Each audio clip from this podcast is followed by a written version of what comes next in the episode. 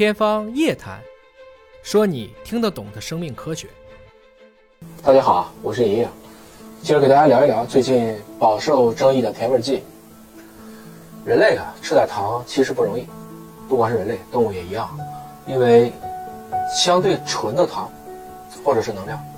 这在一个食物和物质匮乏的时代，对任何物种那都是没了命的要去获得这个糖分或者是能量。在一八七九年，也就是尹哥出生一百年以前呢，我们人类如果想吃点甜的，主要还是要靠天，比如说水果、蜂蜜，这里面有果糖、有蔗糖、有枫糖，啊，这些都是天然的糖类。糖对人类来讲，特别是在食物匮乏的年代是好东西，能给身体提供大量的快能量，啊，就是它转化成能量的速度非常的快，所以这就造成了我们的基因呢。天然就会喜欢糖，大脑也喜欢糖。我们都知道啊，其实越小的孩子越喜欢糖，吃点糖能开心，甚至会产生类似于多巴胺这样的一些神经递质或者是激素，来逗我们人类开心。但谁没想到工业革命来得太快了，糖已经不再是奢侈的东西，因为加工食品越来越多，包括饮料业的快速发展。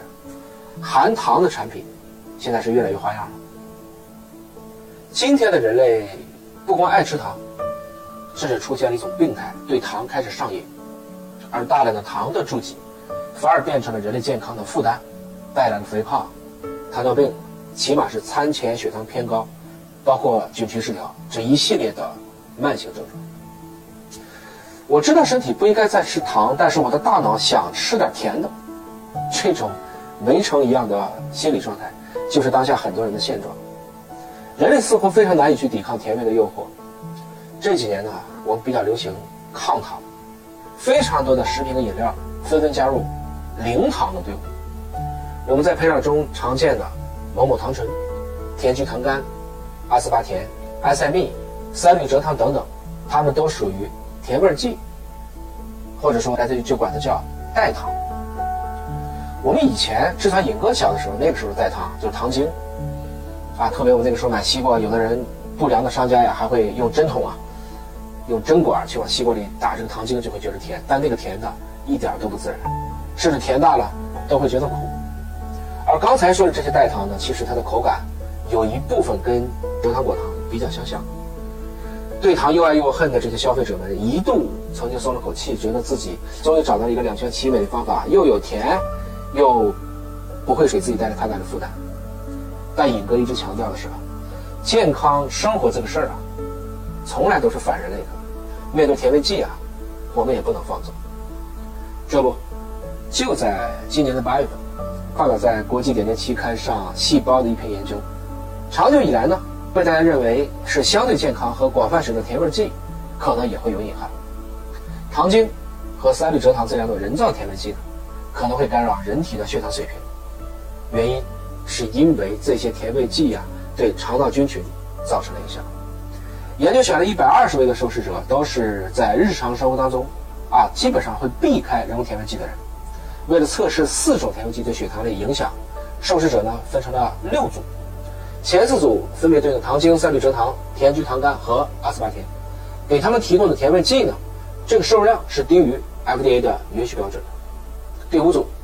摄入等量的葡萄糖粉末，最后一组不补充任何的甜味剂。研究人员发现呢，糖精和三氯蔗糖两组，啊，他们血糖显著升高，而肠道菌群的变化和血糖反应的变化是高度相关的。把食用人工甜味剂的受试者的肠道菌群移植给无菌小鼠，哎，小鼠打引号的也被感染了，那么观察到了相似的结果。研究团队表示呢，这些人工甜味剂的影响可能是因人而异的，毕竟啊，每个人的肠道菌群其实是不一样，我们叫高度抑制性。然而，这样的结果告诉我们，的人工甜味剂并不是穿肠而过、不留痕迹的。以前也发现有部分的人工甜味剂啊，会通过改变肠道菌群的组成和功能，进而影响葡萄糖的转运系统，来加速葡萄糖不耐受，长久以来就会引起代谢疾病的发生。这或许肠道菌群与人类是代代相伴的，一直呢，我们接触的都是天然食品，十九世纪以来呢因为化工的发展，大量的化合物出来，尤其是这几十年来，这些肠道菌群遇到了非常多的从来没见过的东西，它也晕了，这都什么玩意儿？从而不知所措。当然，科研界呢还要花更长时间的研究来确定人工甜味剂的长期影响，包括是不是会引起临床上的这样的一些健康状况。当然啊，这个研究并不是说我们今天就不能用人工甜味剂了。甜味剂的出现呢，应该来讲啊是让人类在有甜味儿但不健康的糖和没甜味儿但健康的白开水之间多了一种选择。您当然可以自律的喝白开水、喝淡茶、喝黑咖啡，也可以偶尔喝一点糖啊、甜味剂的饮料，包括碳酸饮料解解馋。如果有顾虑呢，你可以少选或者不选有人工甜味剂的产品，只要不过量，倒也没有必要去过多的焦虑。归根结底啊，这个糖的甜味儿大概能骗过你的味蕾，却骗不过肠道菌群，因为这里面带有碳的成分，这是他们的食物啊，你很难骗过它的。那如果有的时候馋可乐了，就像尹哥有的时候也会想喝可乐，哎，那还是干脆就选择原味可乐，加点冰，用吸管，我们少喝一点，或许我们永远都会在口腹之欲、健康之间做一个痛苦的挣扎，这也就是人类永远都要面临的一个二难选择。